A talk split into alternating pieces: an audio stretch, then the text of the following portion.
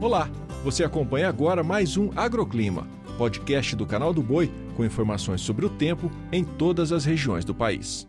Olá, eu sou Renata Ferreira e esses são os destaques da previsão do tempo de hoje.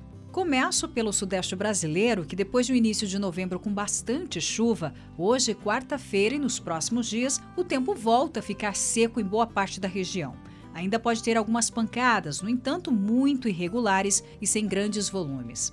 Mas hoje no sul aumenta as chuvas no estado gaúcho. Nuvens carregadas devem provocar tempestade no Rio Grande do Sul, com raios e ventania. Até o risco de queda de granizo é alto, especialmente na metade sul e oeste do estado.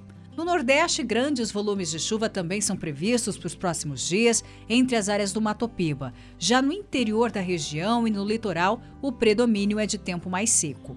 E temos também redução da chuva em Mato Grosso do Sul, mas ela avança e ainda segue forte no estado de Mato Grosso, especialmente entre a divisa do Pará e Amazonas. Previsão de chuvas fortes com temporais até 70 milímetros nessas áreas do norte do estado. No norte do país, a floresta amazônica tem fornecido umidade que se espalha pelo Brasil central e centro-sul, e é claro, temporais acontecem por lá. A maior parte dos dias ficam abafados com temporais passageiros no período da tarde.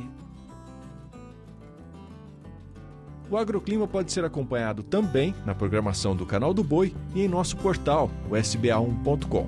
Até a próxima!